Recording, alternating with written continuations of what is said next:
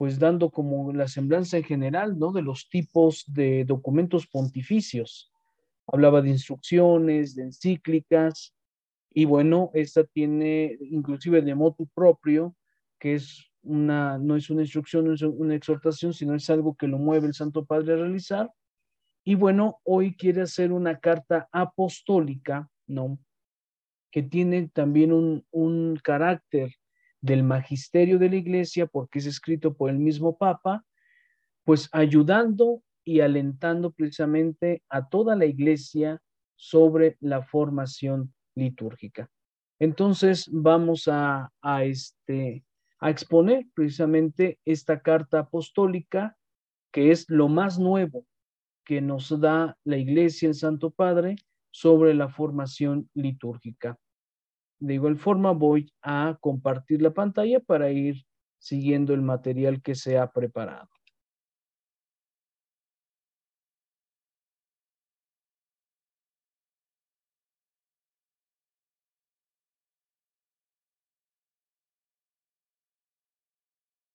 Muy bien.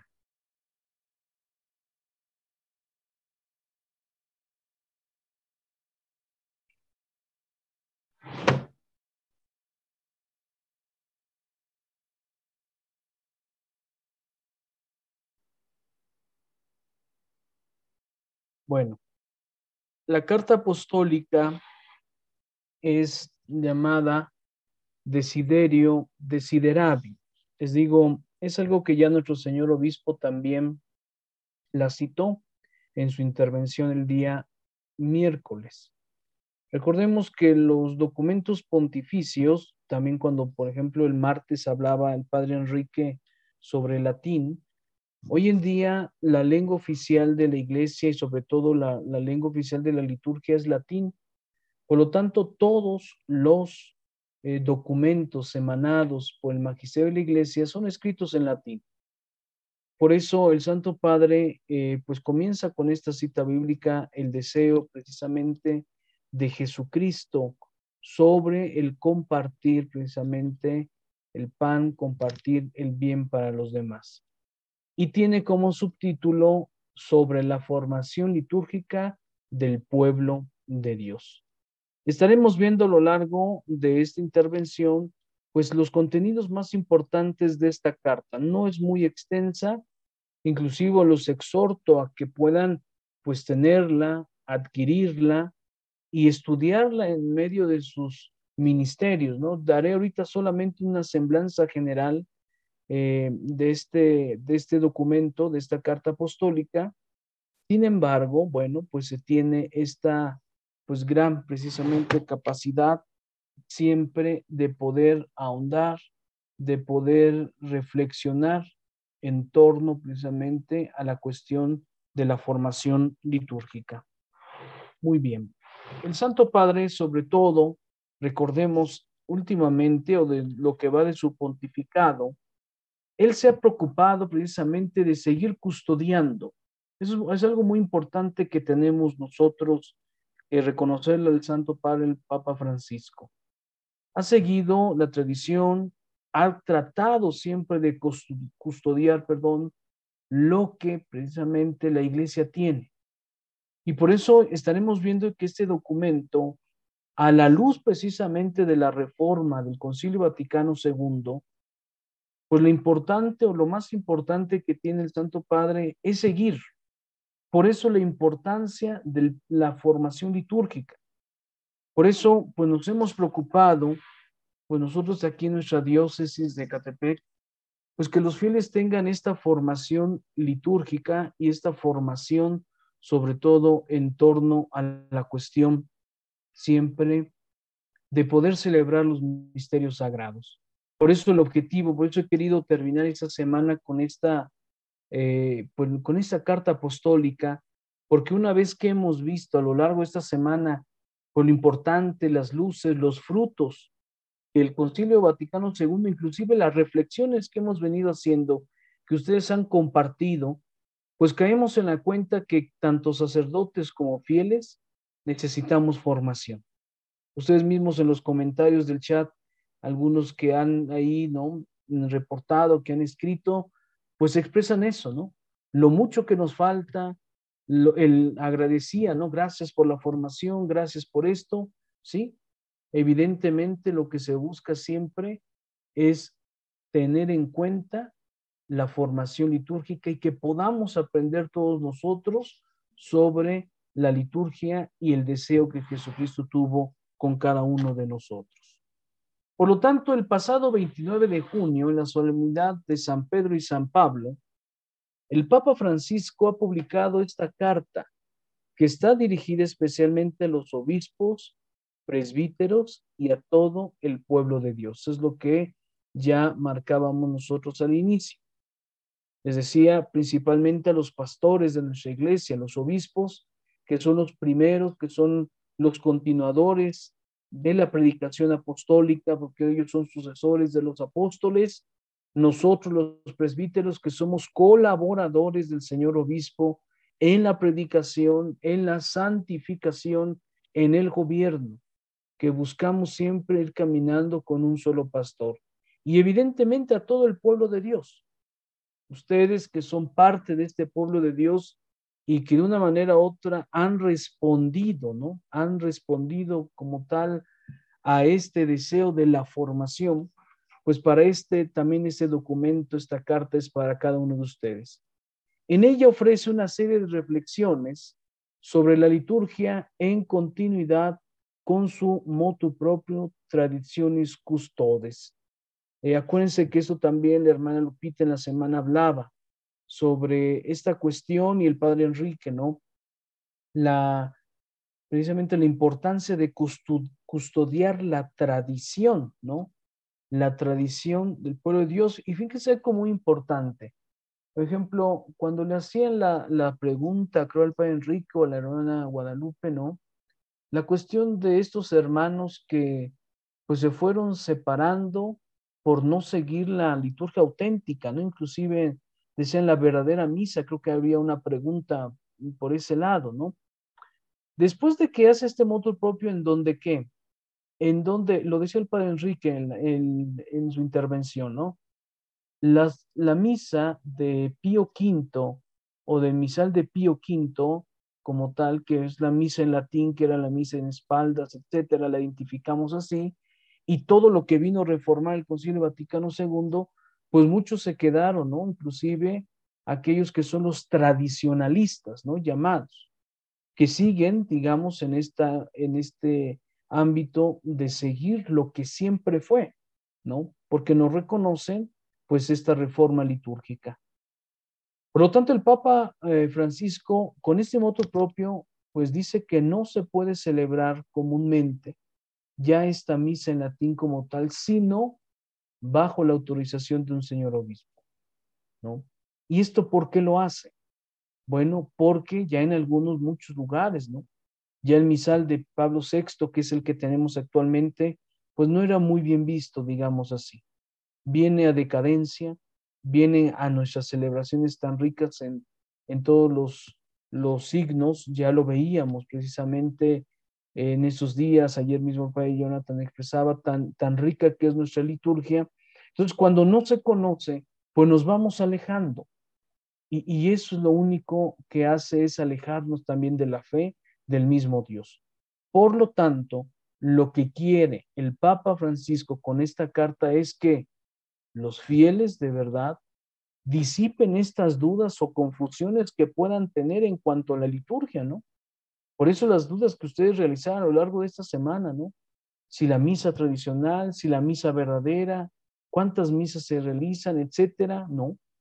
Lo importante es que los fieles estén bien formados, tengan los elementos suficientes para vivir su fe, que es lo que nuestro Señor Jesucristo quiere y lo expresa el Santo Padre en este, en este momento. Entonces, pues es una carta que tiene todo un seguimiento y que sobre todo el Papa Francisco lo que busca es que verdaderamente nosotros podamos contemplar y realizar de ella todo lo de fe. Muy bien. Bueno. Nos dice aquí el Papa Francisco en el número 62 de esta carta. Quisiera que esta carta nos ayudara a reavivar el asombro por la belleza de la verdad de la celebración cristiana, a recordar la necesidad de una auténtica formación litúrgica y a reconocer la importancia de un arte de la celebración. De hecho, este es el objetivo, este es el deseo precisamente del Papa Francisco, porque si nosotros no conocemos muy bien todos estos elementos de nuestras celebraciones, nos perdemos. Eh, ya a lo largo de esta semana, muchos de ustedes yo creo que hacían su reflexión, ¿no? ¿Qué tan importante es la formación que muchas veces eh, eh, lo desperdiciamos, que muchas veces no ponemos atención o, no nos interesa, ¿no? Yo, sé que cuesta mucho porque, por ejemplo, ¿cuántos hermanos no se les dificultó conectarse a lo largo de esa semana? Muchos perseveraron, otros a lo mejor pues ya tenían muchas cosas que hacer en su agenda, etcétera. Sin embargo, algunos perseveraron, otros ya no. Sabemos que es difícil, pero al final lo importante es llenarnos y llevarnos precisamente estas experiencias. Entonces, lo que quiere el Papa Francisco es que podamos encontrar la belleza de las auténticas celebraciones cristianas, es decir, de la misma liturgia, porque encontramos ahí, podemos encontrar la belleza. Si no encontramos la belleza, entonces solamente pues vamos nosotros a la Santa Misa, pero pues digamos de espectadores, ¿no? ¿Cuántos de nosotros vamos de espectadores, vamos a cumplir un precepto inclusive? Eh, o vamos porque pues, no tenemos otra cosa que hacer, ¿no? Y vamos nada más así. Sin embargo, nos perdemos de la belleza de lo que es. Y pero para que nosotros podamos descubrir esa belleza de nuestras celebraciones, debemos de tener una formación litúrgica. Si no hay una formación litúrgica, entonces será muy pobre Nuestro, nuestra apreciación, por llamarlo así, ante nuestras celebraciones. Por eso el Papa Francisco dice la importancia de un arte de la celebración.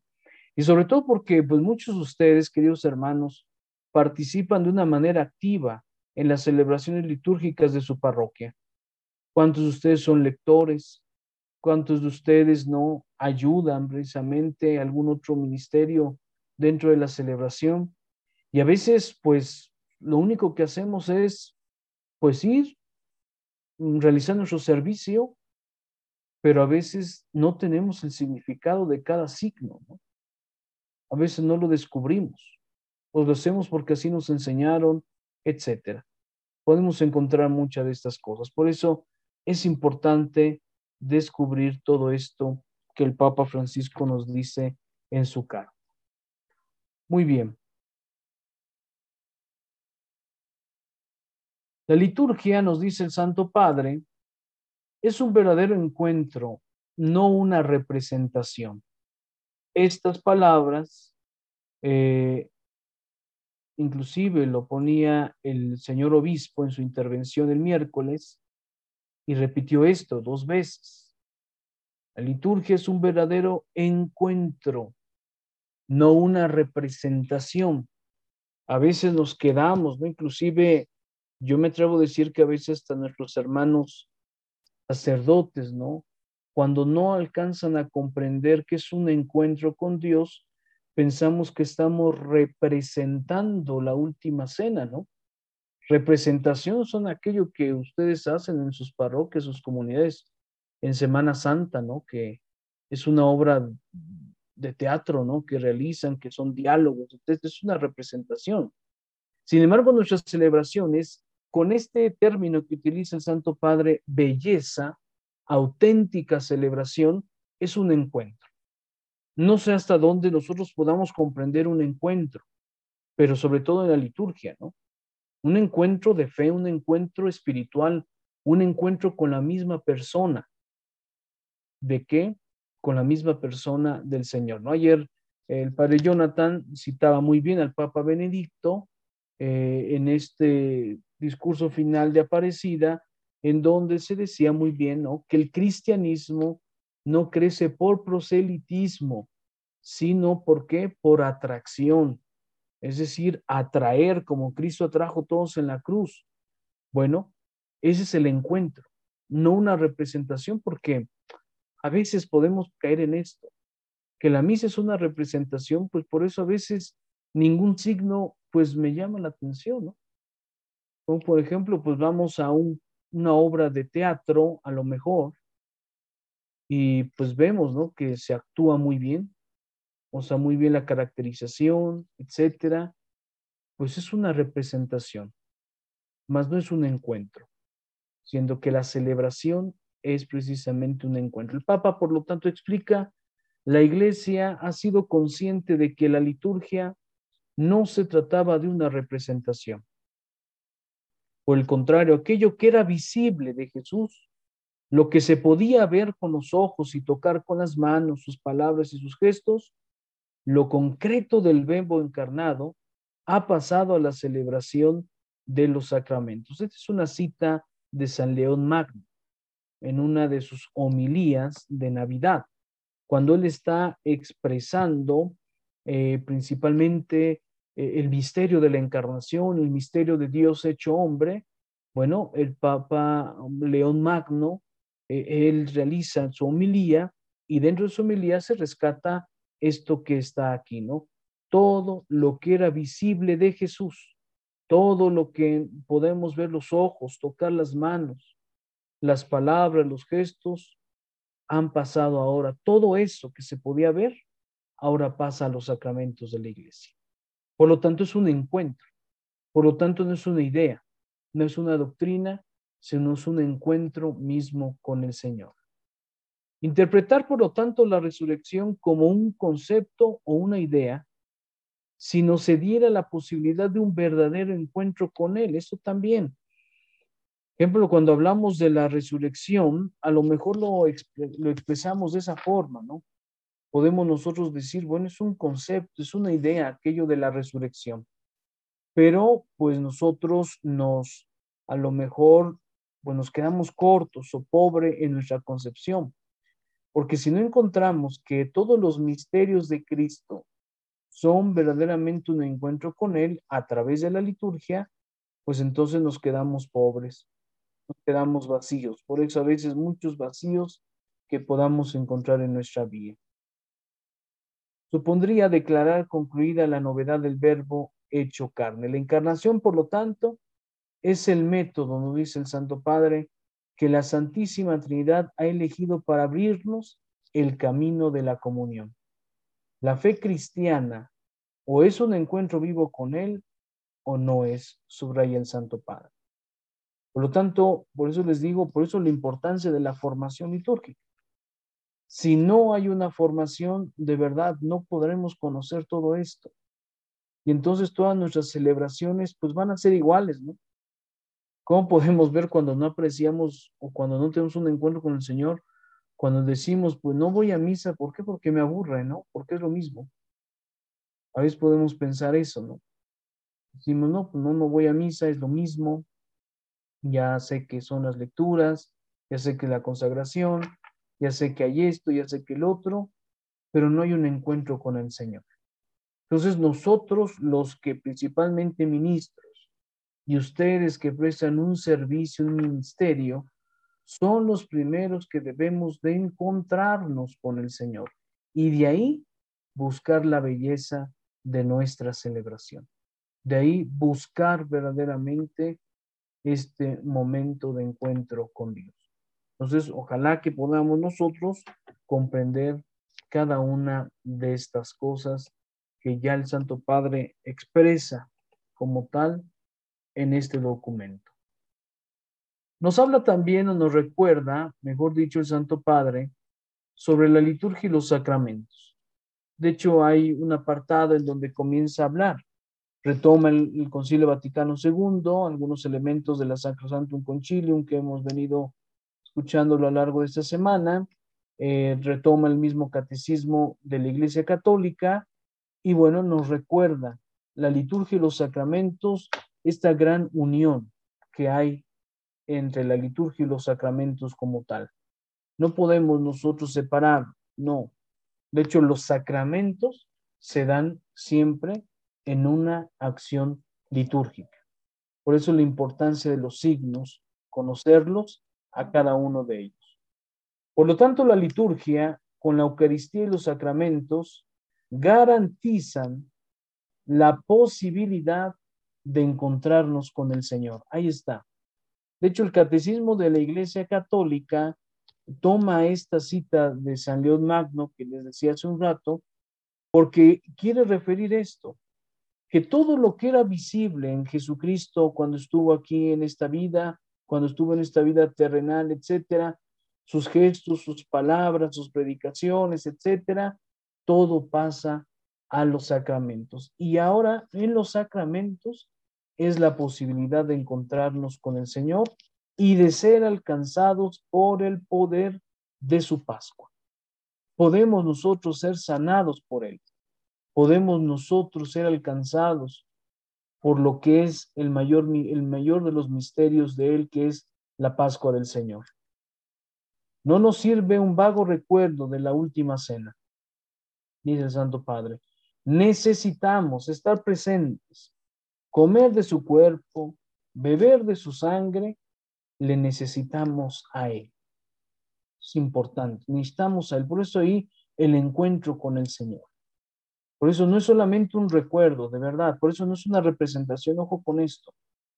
Aunque el sacerdote en la consagración hace el relato de la institución de la Eucaristía, no es solamente para hacer un recuerdo, no, sino ahí es donde estamos encontrarnos con el mismo Cristo.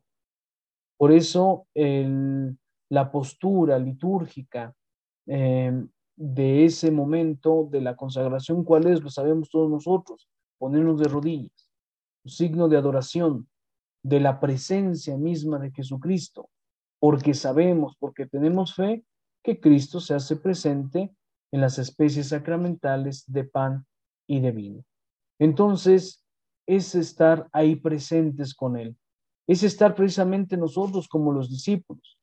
Ellos tuvieron esa gran dicha, los apóstoles, los discípulos, de estar ahí en esa última cena, de entregarles a ellos mismos este gran banquete y que con su predicación, con su acción apostólica, lo pudieron precisamente llevar de un lugar a otro. Por eso Él dirá, hagan esto en conmemoración mía. Por lo tanto, necesitamos a Él, lo necesitamos. Y por eso la mejor forma de encontrarnos con Dios, con Jesucristo, es a través de la vivencia de la liturgia. Después en los siguientes números nos va eh, desarrollando esta carta apostólica los siguientes temas, ¿no? Primeramente de los números 10 al 13 habla el Santo Padre sobre la belleza de la liturgia, radica en el encuentro con Cristo resucitado por medio de los sacramentos. Es lo que yo les decía hace un rato. Para encontrar verdaderamente esta belleza en la liturgia tenemos que nosotros tener un encuentro. Pero para tener un encuentro, por eso tenemos que estar formados nosotros. Por eso los sacramentos tienen que ser algo elemental en nuestra vida. De hecho, recordemos, los sacramentos son para santificar nuestra alma. El hombre está constituido por alma y cuerpo. Yo siempre les digo eso a los papás de los niños que van a bautizar. Recuerden, estamos formados alma y cuerpo y los sacramentos lo que van a ayudar es santificar el alma. Necesitamos la santificación. Necesitamos que nuestro espíritu, nuestra alma, quede santificada en vías de la salvación y de la redención. Y eso lo podemos realizar nosotros a través de la celebración y vivencia de los sacramentos. Esa es la palabra correcta, vivencia de los sacramentos, no solamente recepción, porque a veces nosotros nos quedamos en esto, recibir la comunión, recibir la unción de los enfermos, recibir la oración nupcial, recibir la ordenación sacerdotal, recibir, etcétera mientras tiene que ser un encuentro con el Señor. Qué hermoso es si nosotros contemplamos esto porque Por eso a muchos mejor no les costaría el poderse acercarse al sacramento de la confesión, pensemos eso, porque es un encuentro con el Señor. Pero si nosotros vemos cuántos hemos escuchado, ¿no? Hermanos separados o hermanos que no son muy asidos a la fe, que dicen, ¿cómo me voy yo a confesar con una persona que es igual que yo de pecadora? Cuando no vemos que el mismo sacerdote es un signo, claro, envuelto en sus miserias, pero bien lo dice la carta a los hebreos, todo sumo sacerdote es tomado de entre los hombres. Para comprender, él, él tiene que estar envuelto en debilidades, para comprender a los que también se están extraviando en su vida. Por lo tanto, no olvidemos esto que tenemos nosotros. Por eso digo, hay que cambiar nuestra perspectiva de nuestra fe y, al acercarnos al sacramento. Es un encuentro. Por eso, desde aquí se produce, bien dice el Santo Padre, la santificación de la iglesia y de cada uno de los que participan en la liturgia. Claro, si hay un auténtico encuentro con Cristo resucitado a través o por medio de los sacramentos, va a tener como fruto la santificación del hombre, nuestra santificación de todos nosotros. Por lo tanto, no perdamos de vista, cambiemos esta visión o perspectiva que podamos nosotros tener del acercarnos a los sacramentos de la iglesia. En los números siguientes, 14 al 15, el Papa nos habla que la iglesia es sacramento del cuerpo de Cristo. Muy interesante que nuestro señor obispo comenzaba con esto el día de su intervención el miércoles, comenzando hablando de esta iglesia. La iglesia, tenemos que ser conscientes, el amor a la iglesia, esta nueva eclesiología también que se está viviendo del encuentro, y, habla precisamente esto, porque fíjense lo importante que dice aquí el Santo Padre.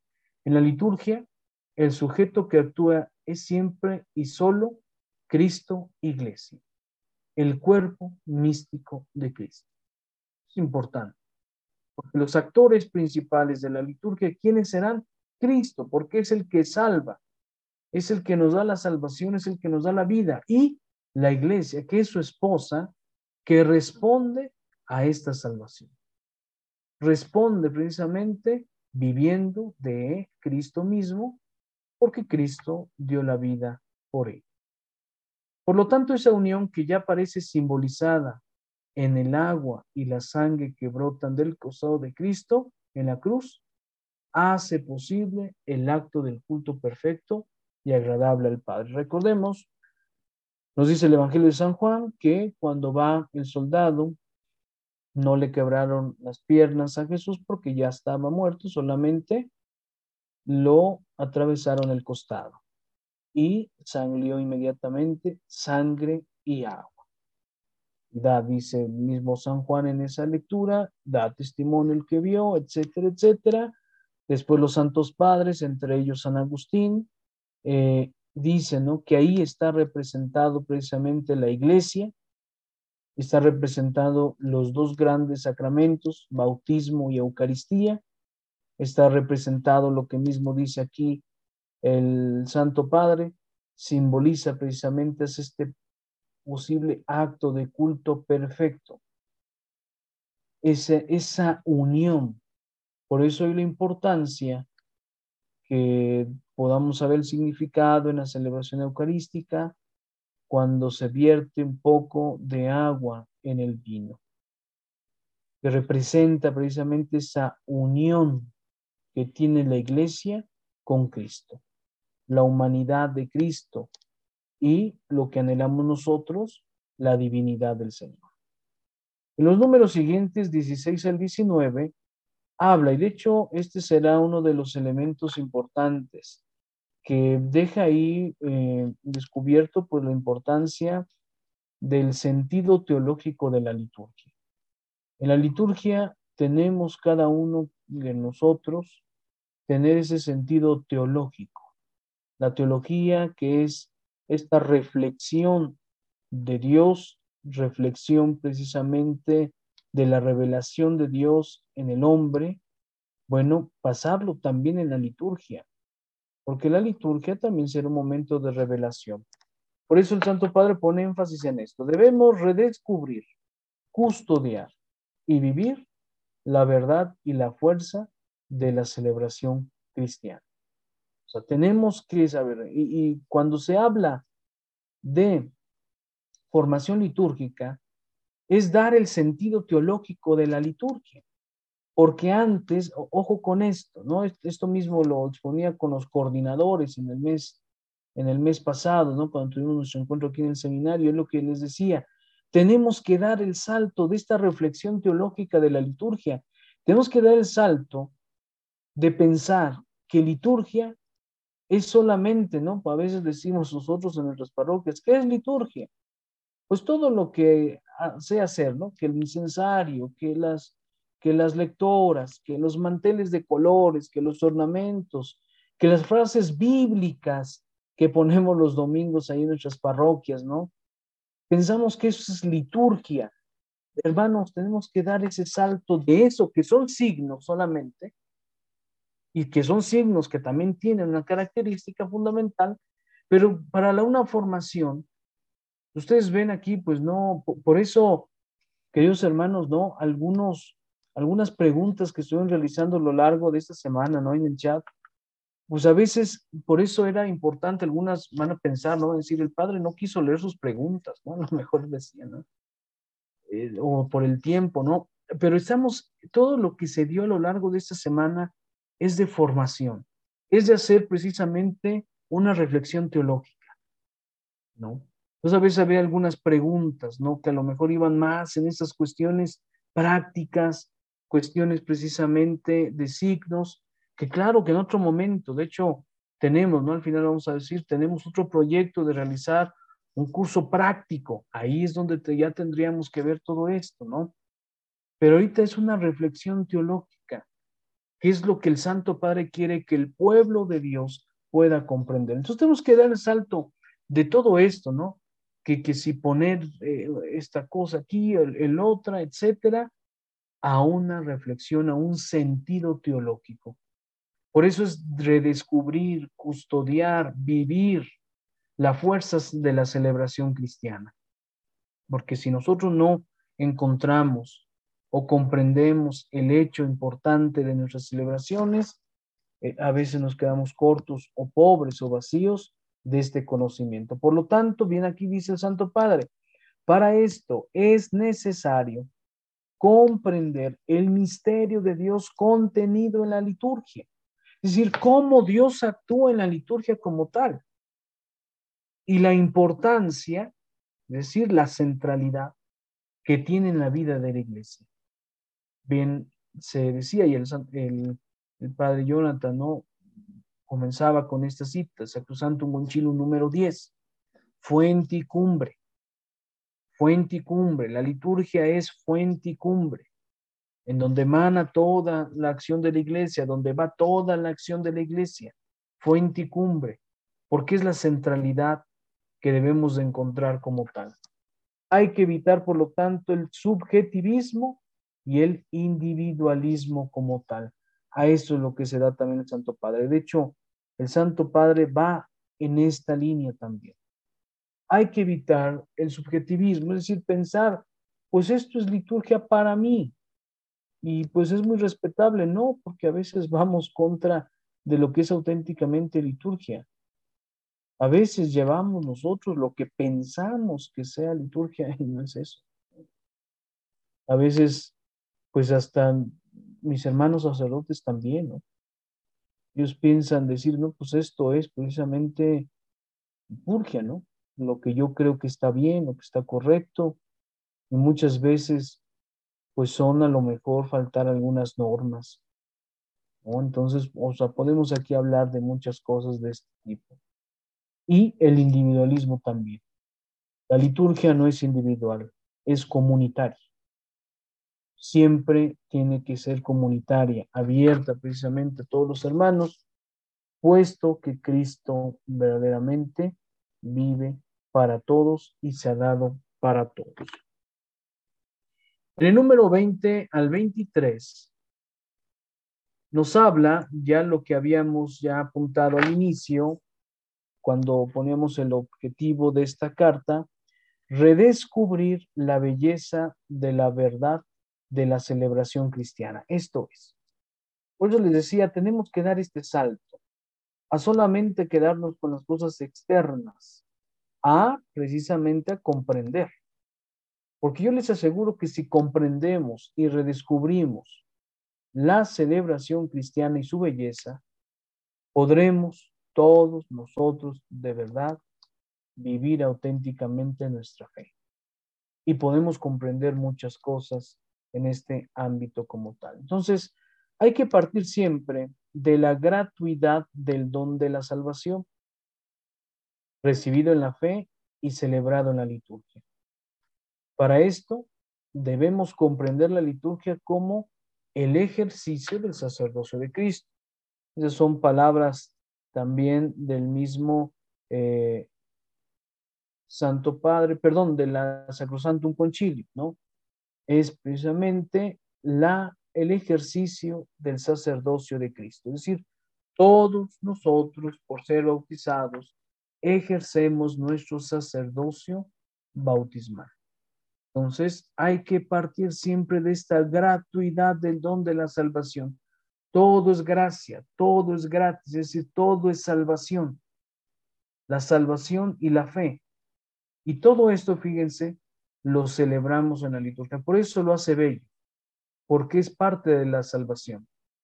Para esto comprender la liturgia como ejercicio de la, del sacerdocio. Entonces, tenemos todos nosotros que dar en la cuenta que nuestra experiencia de fe, nuestro ejercicio como tal, pues va en esta búsqueda del ejercicio del sacerdocio de Cristo, ejercerlo para el bien de la iglesia. Para esto hay que descubrir la belleza de la celebración cristiana, cuidando todos los aspectos de la celebración. Aquí está. Ahora sí, ya vamos a esto, ¿no? a lo que el Santo Padre nos orilla. Si una vez que ya comprendemos la belleza, comprendemos la, el sentido teológico mismo de la liturgia, bueno, ahora hay que cuidar todos los aspectos de la celebración. Hay que cuidar. Hay que cuidar cada uno de ellos.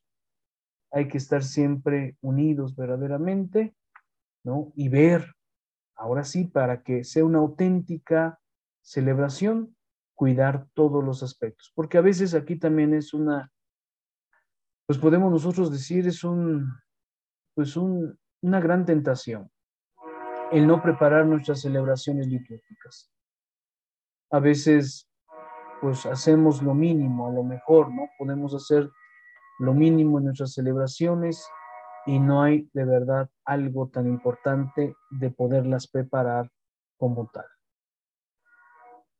También nos recuerda algo que ya también los santos padres anteriormente en celebración, en, perdón, en intervenciones del magisterio, Mm, se viene a la mente el mismo San Juan Pablo II con esta carta apostólica de Eucaristía, o también el Papa Benedicto, ¿no? Sacramentum Caritatis, eh, hablan precisamente, de hecho el, el, Papa Pablo VI Mysterium Fidei también habla de este, un documento.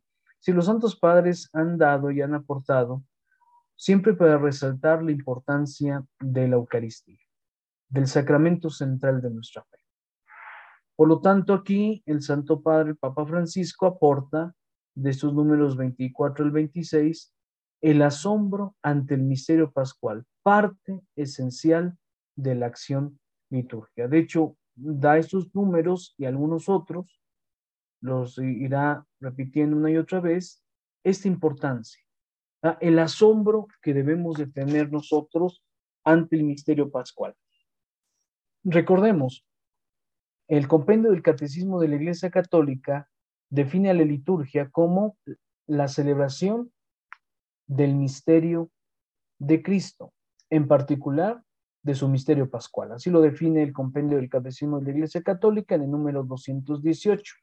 Ante la pregunta, ¿no? Siempre, ¿qué es liturgia? Bueno, pues responde ahí, ¿no? Es la celebración del misterio pascual, ¿no? O de los misterios de Cristo en particular de su misterio pascual. Por lo tanto, el misterio pascual está al centro. Y aquí lo dice el Papa, lo es lo esencial de la acción litúrgica. ¿Por qué? Porque del misterio pascual es donde emanan los sacramentos y emana precisamente la acción litúrgica como tal. En los signos sacramentales hay que vivir el asombro ante el misterio pascual y de hecho en todos los sacramentos de la iglesia celebramos el misterio pascual. Celebramos de verdad ese misterio pascual. Entonces, en los signos sacramentales hay que vivir el asombro ante el misterio pascual, no como una expresión vaga del misterio, no como una expresión vaga del misterio, sino en la participación de la Pascua de Jesús. Entonces, en esta participación de la Pascua, precisamente el mismo Jesús. El misterio de Dios manifestado en Cristo y vivido en la liturgia nos conduce desde el asombro a la adoración. No olvidemos esto de verdad. Por eso yo les decía hace un rato, el signo o la postura litúrgica más sublime que podemos encontrar dentro de la celebración es el ponernos de rodillas frente a la presencia real de Cristo. Es cuando encuentra ahí su razón de ser, el hombre. Postrarse ante el Maestro, postrarse ante el Señor de cielo y tierra, ante el Creador, ante el Redentor. Tenemos que tener este asombro. Hay de nosotros, es un peligro, ¿no? Que podamos a lo mejor ya no asombrarnos cuando caemos en esa rutina, ¿no? Eh, es cuando a veces, pues, decimos, ¿no? Pues, que nos hace igual todas las misas, todas las celebraciones. No hay un asombro. Ojalá que nunca aprendamos, nunca perdamos, perdón, ese asombro ante el misterio de Dios. Cuando en verdad lo perdamos, pues nos vamos alejando de él. Por tanto, el misterio de Dios manifestado en Cristo y vivido en la liturgia nos conduce desde el asombro a la adoración. Si me asombra en verdad el Señor, lo voy a adorar. Pensemos, ¿cuántos de nosotros de verdad adoramos de corazón al Señor? Y si no lo hemos hecho, es porque no nos asombra. Es porque ya no nos asombra. Porque caemos en la rutina y nos hemos acostumbrado a las cosas de Dios. Por eso qué tan importante esta carta apostólica de verdad nos hace reflexionar, pues a todos, ¿no? Porque también uno como sacerdote, pues mucho más puede caer, ¿no? A nosotros que estamos, pues digamos, llamados a la celebración, a presidir, a veces nosotros también tenemos este riesgo de que ya no nos asombre, sino que hacemos todo mecánicamente, por inercia, no sé, y no tenemos como tal esta cuestión importante del asombro y pues mucho menos a la adoración que se nos invita. Por lo tanto, es, pues es importante que podamos nosotros. Entonces, este misterio de Dios encontrado lo debemos de encontrar siempre en la liturgia como tal. El número 27 al 47 pues es un, poco más que desarrolla el Santo Padre, la necesidad de una seria y vital formación litúrgica. Si ustedes ven, eh, eh, pues hemos venido, ¿no? De, de menor a mayor, porque si el título, el subtítulo de esta carta es la formación litúrgica del pueblo de Dios, entonces esos son como que los números centrales, ¿no? Además nos va recordando la importancia, o sea, la necesidad, eh, el, que nos tenemos que asombrar, encontrar la belleza, la vivencia de los sacramentos, etc. Y el Santo Padre, en esos números centrales, nos habla la necesidad de una seria y vital formación litúrgica. De hecho, es lo que veníamos diciendo a lo largo de esta semana. Uno de los, digamos, de los deseos, de los anhelos de la reforma litúrgica es la formación litúrgica. Que sea no solamente para los sacerdotes, sino para los fieles. De hecho, esto es algo desde el Concilio Vaticano II. Por eso, estos espacios que tenemos nosotros tenemos que pues, siempre de verdad, ¿no? Eh, vivirlos, eh, participar de ellos, porque nos abren otra perspectiva y podemos nosotros ir poco a poco disipando las dudas que podamos tener. Por lo tanto, se trata de estar capacitados para vivir en plenitud la acción litúrgica. De hecho, esto es lo principal. Si tenemos una verdadera y auténtica formación litúrgica, podremos vivir más el misterio. Por eso, ¿por qué? O sea, pues ni nosotros nos decimos, o no sé si alguien se ha preguntado, ¿no? Bueno, ¿y por qué pues nos convocan para darnos estos temas? ¿Para qué esta formación? O sea, ¿qué? ¿Es rellenar a lo mejor este, un calendario que tenemos que rellenar para hacer así algo? O solamente el padre Alejandro no tener nada que hacer, ¿no?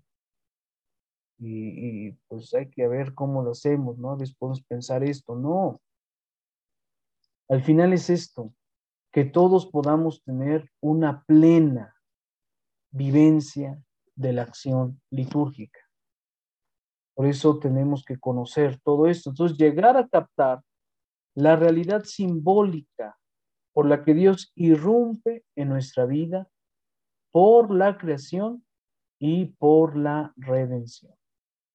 O estos son, son dos acciones de Dios importantes para el hombre. ¿eh? Ojo con esto. La, creación.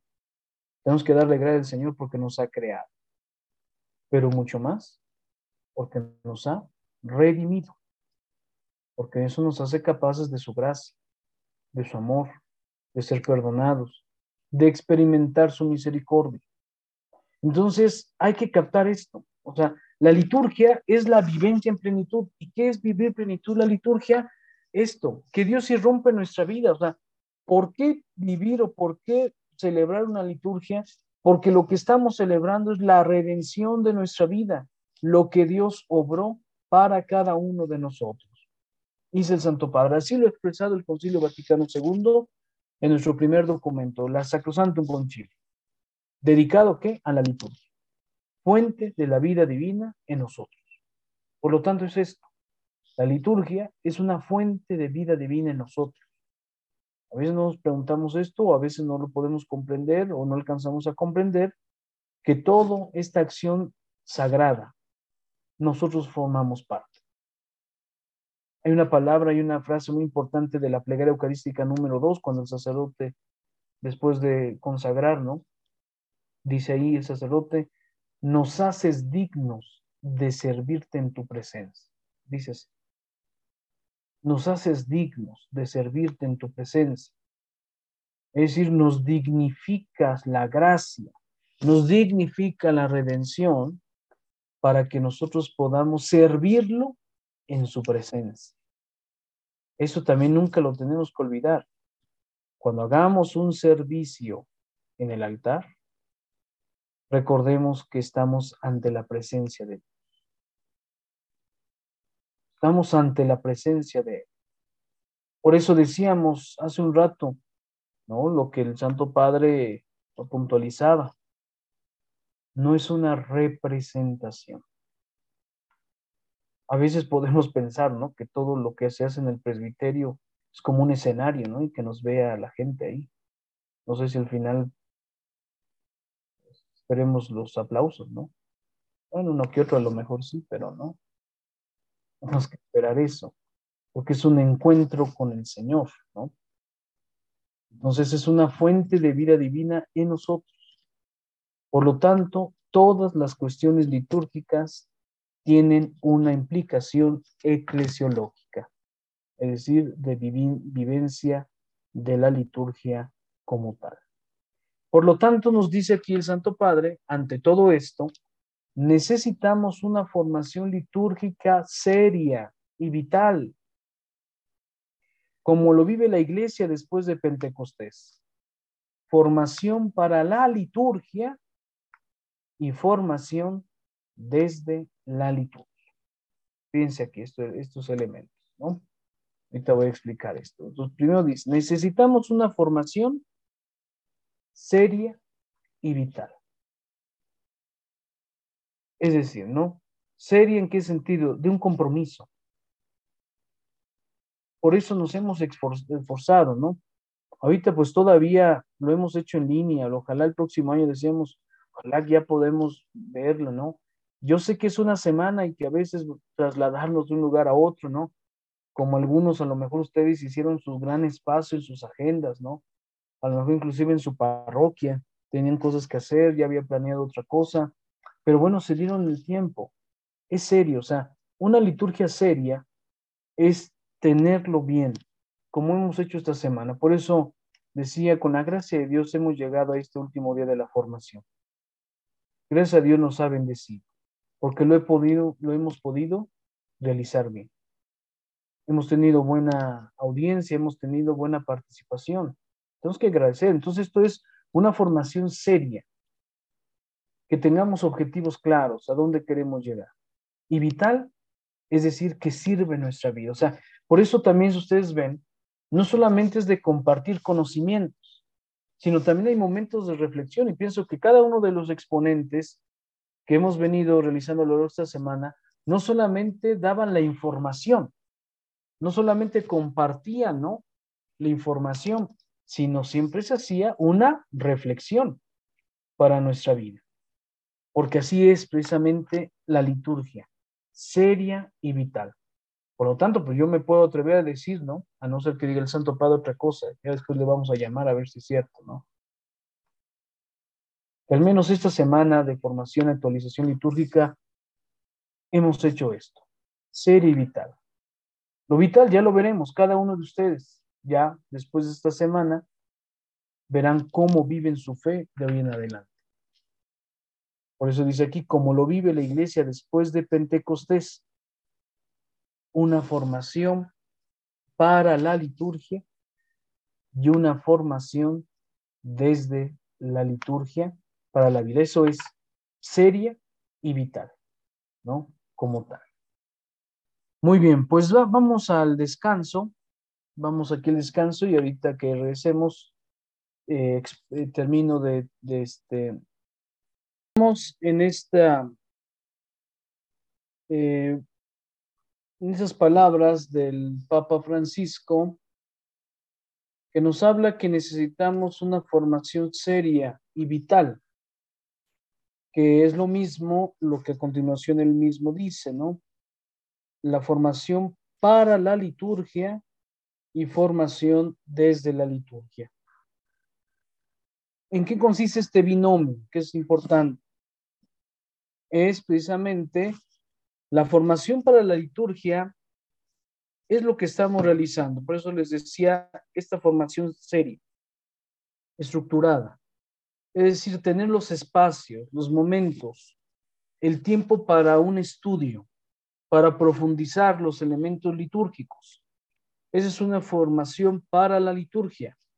Inclusive, cuando se aprenden mejor unos elementos, ahí podemos ver a lo mejor algunos elementos prácticos a lo mejor, ¿no? De realizar, ahora sí ahí, realizar a lo mejor este, em, alguna, algún ensayo de alguna celebración, cómo realizar las posturas litúrgicas, no sé, etcétera. Y, pero también el sentido de cada uno de los elementos de la celebración litúrgica. Por eso habla el Papa Francisco, formación para la liturgia, para estar preparados, para saber de ella, para adquirir los conocimientos. Y la formación desde la liturgia, que es lo que ya decía, esta formación vital. Es decir, la liturgia misma nos tiene que formar como verdaderos cristianos. De hecho, de verdad, queridos hermanos, tenemos que ver esto, que nuestra fe cristiana, nuestra fe católica, pues tiene esto a la base, la misma vivencia de la liturgia. Eh, a lo mejor nuestros hermanos protestantes, algunas otras religiones, no tienen esa riqueza de la liturgia como tal. Tienen un culto, eso sí, tienen un culto y podemos identificar el culto como tal. Mas una liturgia tan rica, tan llena de significados o de vivencia por los misterios de Cristo obrado en favor y la salvación de cada uno de nosotros, solo lo tenemos en nuestra iglesia. Por eso es necesario la formación desde la liturgia que nos invite de verdad a un compromiso de fe, a un compromiso de amor, a un compromiso inclusive de caridad, que ya es algo que también nuestro señor obispo nos exhortaba en esa semana. La caridad que se tiene que vivir, no solamente las celebraciones, digamos, pues litúrgicas, sino lo que nos ayuda a encontrarnos de verdad por los más necesitados. Eso es una liturgia, eso es, perdón, eso es una formación, ¿no? Desde la liturgia. Una formación desde la liturgia. Es toda la iglesia, por lo tanto, la que celebra, dice aquí, unida a Cristo. Por eso todo el pueblo de Dios necesita formarse en el conocimiento y en la vivencia de la liturgia. Y aquí hace este énfasis precisamente el, Santo Padre, ¿no? Comprender los símbolos de la liturgia. Comprender verdaderamente estos símbolos de la liturgia como tal. Entonces todo el pueblo de Dios necesita, por eso dice aquí, en toda la iglesia, sí, claro, toda la iglesia celebra y todo el cuerpo místico de Cristo está precisamente unido a Él. Por eso todo el pueblo necesitamos formarse en el conocimiento. Por eso siempre los espacios, por eso siempre tenemos que formarnos y comprender los símbolos de la liturgia. Por eso les digo, es la mayor riqueza. Si de verdad nosotros comprendemos los signos de la liturgia, nuestra participación en ella será más rica, más consciente, más fructuosa, como lo hemos venido diciendo. Por lo tanto, la liturgia da gloria a Dios al hacernos partícipes de su ser. Es decir, cuando verdaderamente la liturgia se vive, las personas viven de verdad la liturgia, nos hacemos partícipes del mismo Dios en Cristo y claro, tiene como fruto la santificación de cada uno de nosotros. Recordemos los dos fines de la liturgia, la glorificación a Dios y la santificación de los hombres o del hombre. La glorificación de Dios, por eso siempre hay que gloria, dar gloria a Dios y al mismo tiempo nos vamos santificando, ¿no? Entonces es precisamente algo ascendente porque estamos glorificando a Dios cuando realizamos y algo descendente en esa glorificación, encontramos la santificación para cada uno de nosotros. No olvidemos, eso es, ¿no? Y así podemos nosotros comprender en la cuestión litúrgica, ¿no? En los sacramentos, en, la misma, en el mismo arte litúrgico, en la misma música litúrgica también tiene que perseguir este objetivo, etcétera. Podemos nosotros poner muchos ejemplos aquí. Por lo tanto, el pueblo de Dios necesita esta formación del conocimiento. Por eso, queridos hermanos, es siempre este interés de la formación. Por eso, ojalá que podamos todos nosotros caer en la cuenta de la necesidad que tenemos todos nosotros de formación. Una formación, ya lo vimos, que tiene que ser seria y vital, pero que nos invite a un verdaderamente encuentro con el Señor y con cada uno de nosotros también y con los hermanos. En eso consiste la auténtica formación litúrgica como tal.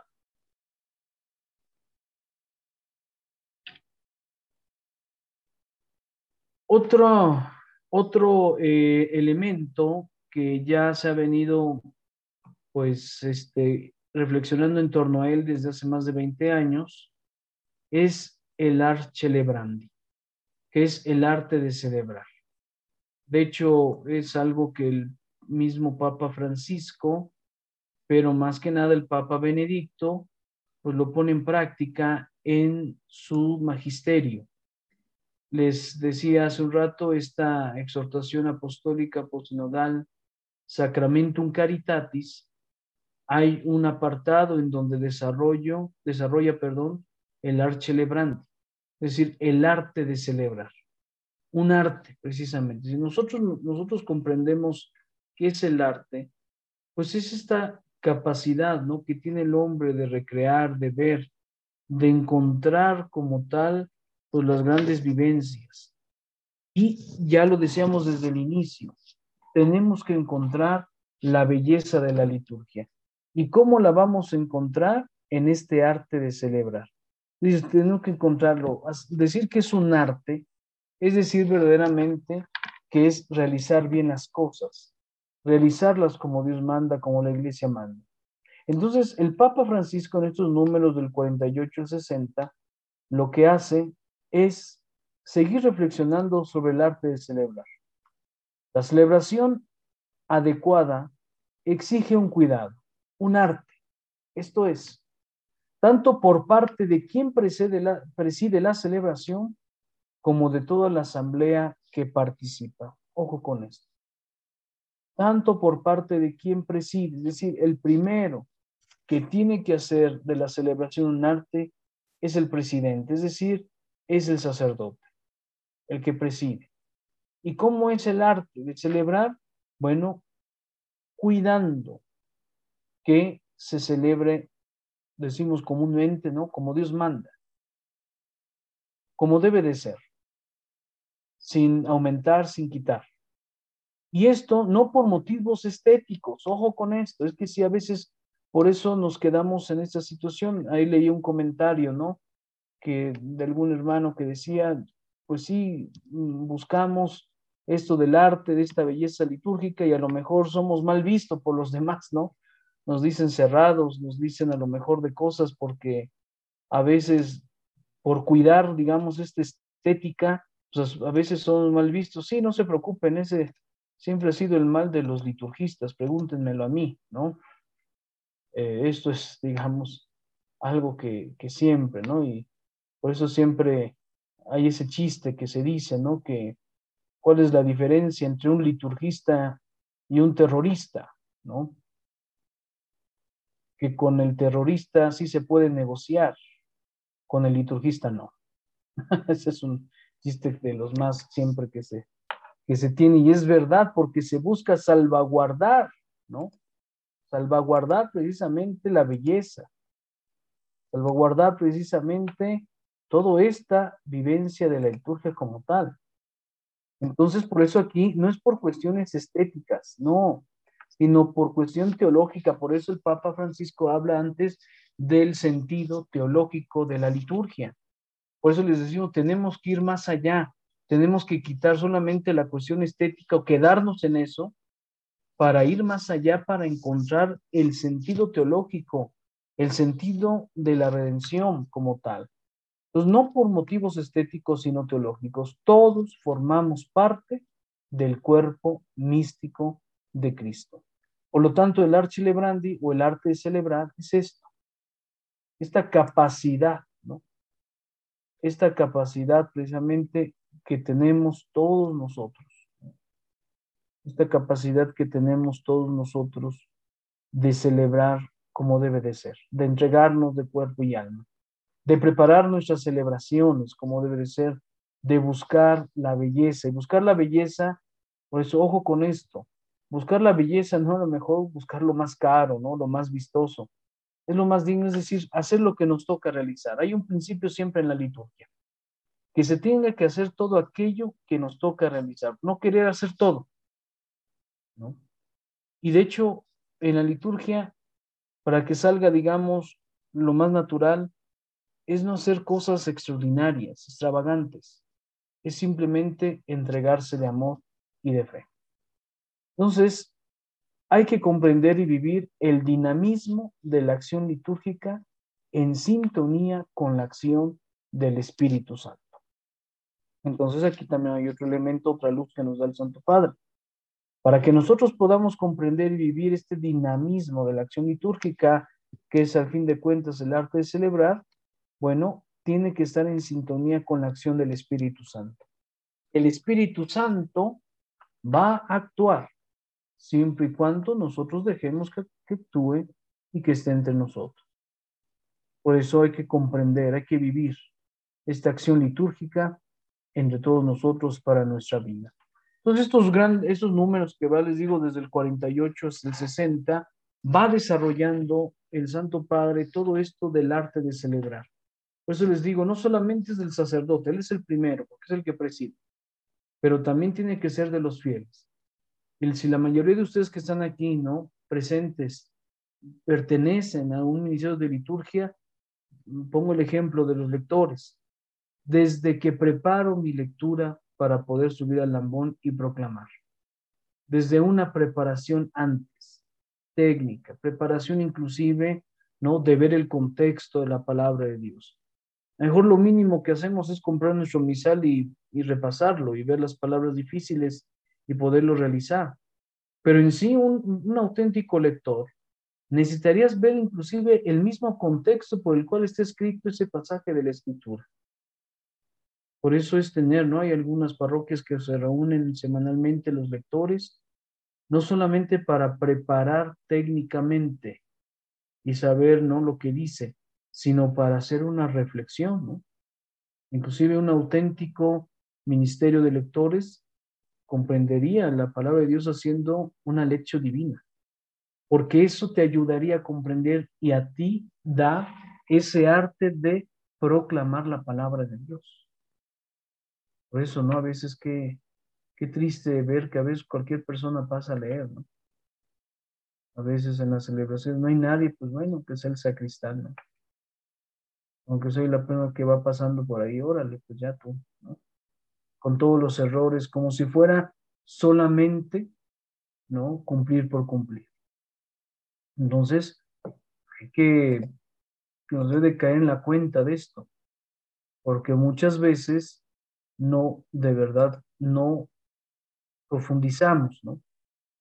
Pues de verdad, o sea, un auténtico lector o el grupo de lectores se reúnen una vez a la semana, inclusive en el Evangelio, en todo, eso es lo que se tiene que hacer. Por eso decíamos de una formación vital de la liturgia, no solamente para la liturgia, sino desde la liturgia como tal. Entonces, aquí eso es también tener el arte el arte de celebrar, porque recuerden, la celebración no solamente la hace el sacerdote, la celebración es el pueblo también.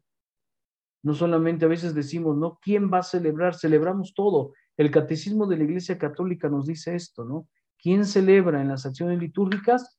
Todo el cuerpo místico de Cristo, es decir, el cuerpo y el que preside. El que preside es el sacerdote. Y el que todos, el quien celebra es toda la asamblea junto con el sacerdote. Por lo tanto, eso del arte de celebrar es también lo que nosotros realizamos. La asamblea que nosotros constituimos como tal. Por eso aquí no es una cuestión estética, sino teológica como tal. Y pues principalmente es esto de hecho, hay un, hay un término que se utiliza también en, teología litúrgica, que es la sinergia del Espíritu Santo. Por eso aquí habla el Santo Padre, ¿no? La sintonía con la acción del Espíritu Santo, con la acción litúrgica, vivir este dinamismo. Bueno, hay este término de la sinergia, la sinergia del Espíritu Santo, es decir, esta capacidad operante que tiene el Espíritu Santo en la celebración litúrgica como tal es la acción operante, ¿no? la sinergia como tal. Y que se tiene que dejar los miembros, los fieles, la asamblea inclusive, dejarse mover por la acción del Espíritu Santo como tal.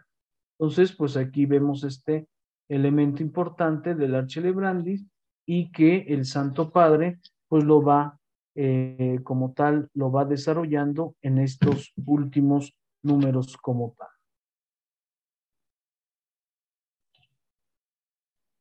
También los números 61 y 65 nos habla de beber de la liturgia fuente principal de la espiritualidad cristiana, sí. De hecho, esto no tenemos que olvidar, ¿no? A veces nosotros decimos, ¿no? ¿Qué, qué espiritualidad llevar en nuestra vida? ¿No? Igual el Papa Benedicto, de hecho, en, en este documento Sacramentum Caritatis, en uno de sus apartados habla de, en el tercer capítulo, habla de la espiritualidad eucarística. Y hace referencia a esta espiritualidad litúrgica.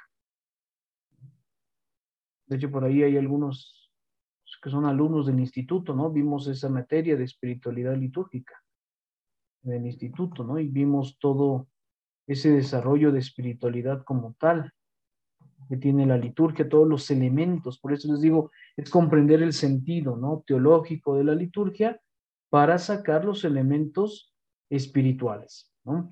Entonces, en estos números nos habla que todos estamos llamados a colaborar para que el pueblo de Dios, para que el pueblo santo de Dios beba en la liturgia el torrente de gracia que Dios derrama. Ahí es donde tenemos estos elementos de gracia. Ahí es donde se derrama la gracia, en, en la vivencia de la liturgia. Y que nosotros tengamos nuestros elementos como tal de espiritualidad. Por lo tanto, la Sacrosantum Concilium nos presenta en los primeros números los principios generales que deben regir nuestra vivencia de la liturgia y desde ahí construir la unidad de la liturgia de la iglesia en el rito romano. Entonces, es construir la unidad, ¿no? Y en el rito romano, es decir, el cual nosotros celebramos en rito romano, porque verdaderamente tenemos esta vivencia como tal de la liturgia. Y por eso podemos entender nosotros que la formación y el arte de la celebración deben encaminarse a una auténtica participación en la liturgia.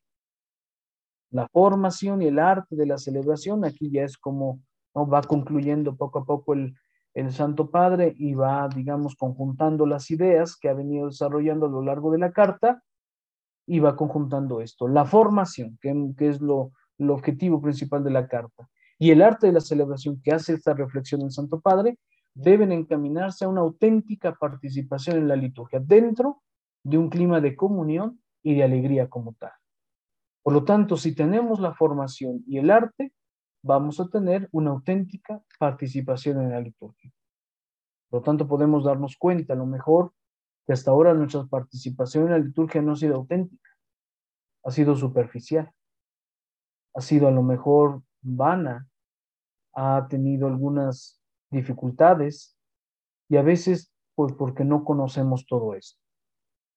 Y bien lo dice aquí, esta participación en la liturgia siempre se va a dar en un clima de comunión y alegría. Por eso yo les decía, una asamblea es precisamente este signo de comunidad, este signo comunitario y también de alegría por encontrarnos con Dios, pero encontrarnos también con nuestros hermanos.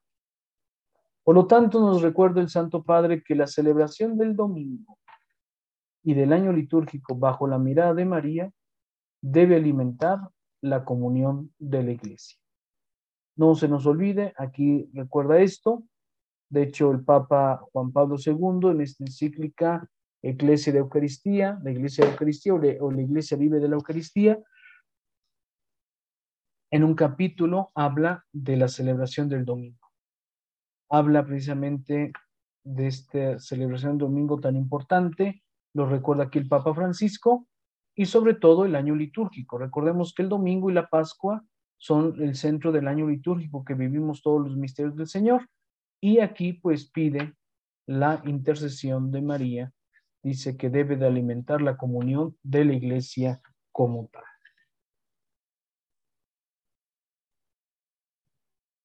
Por lo tanto, la conclusión que podemos sacar de este documento del Santo Padre. El Papa Francisco en su carta hace un llamamiento a todos los cristianos para que descubran la centralidad de la liturgia y la vivan. Fíjense aquí. Es un llamado, un llamamiento. ¿A quienes? A todos los cristianos, ¿no? Para que descubran esta centralidad de la liturgia. Centralidad, ya vimos por qué es central. Y la podamos vivir. La formación nos lleva a comprender y a valorar lo que celebramos por encargo del mismo Jesucristo. O sea, esto es elemental, ¿eh? O sea, si es un encargo, si es un mandato del mismo Señor, nosotros tenemos que formarnos para poder tener los mismos sentimientos de Cristo. Y nos dice al final, todo es posible en la comunión de la iglesia, anunciando al mundo la salvación, como exhorta San Francisco en el texto final. De hecho, termina precisamente con un texto de, San Francisco, ¿no? Recordemos que por eso él utiliza el nombre de Francisco haciendo alusión a, a San Francisco de Asís, ¿no? Y habla precisamente de esto. Pues fíjense aquí, ¿no? La formación nos tiene que llevar a comprender y a valorar lo que celebramos. Entonces no debemos de omitir esto. No podemos nosotros eh, hacer, digamos, a un lado, pues esta exhortación que hoy el Santo Padre nos hace, ¿no? Y siempre con la vivencia de la iglesia. Les digo, termina el Santo Padre con este texto de San Francisco, ¿no? Tiemble el hombre todo entero, estremezcase el mundo todo y exulte el cielo cuando Cristo, el Hijo de Dios vivo, se encuentra sobre el altar en manos del sacerdote. Oh, celestial y admirable, condescendencial y asombro. Oh, sublime, sublime humildad. Oh, humilde sublimidad. Que el Señor del mundo universo, Dios e Hijo de Dios, se humilla hasta el punto de esconderse para nuestra salvación, bajo una pequeña forma de pan. Mirad, hermanos, la humildad de Dios y derramar ante Él vuestros corazones. Humillaos también ustedes para ser enaltecidos por Él. En conclusión, nada en ustedes retengan para ustedes mismos, a fin de enteros les reciba todo el entero que se les entrega. Son palabras de San Francisco y que pone el Santo Padre ya terminando el número 65 y bueno, pues anima a toda la iglesia para este momento como tal. Pues así es, hermanos, con esto eh, pues concluimos, ¿no? Esta semana, esta segunda semana de actualización y formación litúrgica. Eh, les digo, ojalá que este texto lo puedan adquirir, ya lo han sacado impreso. De hecho, Buena Prensa ya lo, ya lo, este, ya lo sacó impreso, ya lo pueden también ahí bajar por internet, ya está ahí. Y bueno, pues es que sea un momento de estudio también ahí en medio de sus comunidades como tal, ¿no? Y pues de verdad, ¿no? Todo esto pues sea para que podamos salir adelante y pues yo creo que esta exhortación pues apenas quedó bien, por eso he querido terminar con esa carta, perdón, del Santo Padre, pues para darnos cuenta que pues nos hemos dedicado, ¿no? Formar para la liturgia y formar desde la liturgia como tal, ¿no? Entonces, pues hemos, yo creo, cumplido lo que el Santo Padre quiere, al menos aquí en nuestra diócesis de Ecatepec como ¿sí? Muy bien, pues antes de cerrar y agradecer, eh, pues solamente recordar, ¿no? Algunos avisos en general. Eh, primeramente, bueno, había algunas este, dudas en cuanto a eh, lo que íbamos a dar, ¿no? Este, pues como reconocimiento, a lo mejor, mm, pues más reconocimiento, a lo mejor solamente un, este, una hoja en donde participaron, ¿no? Un, este, un atestato, no sé cómo, cómo llamarle, en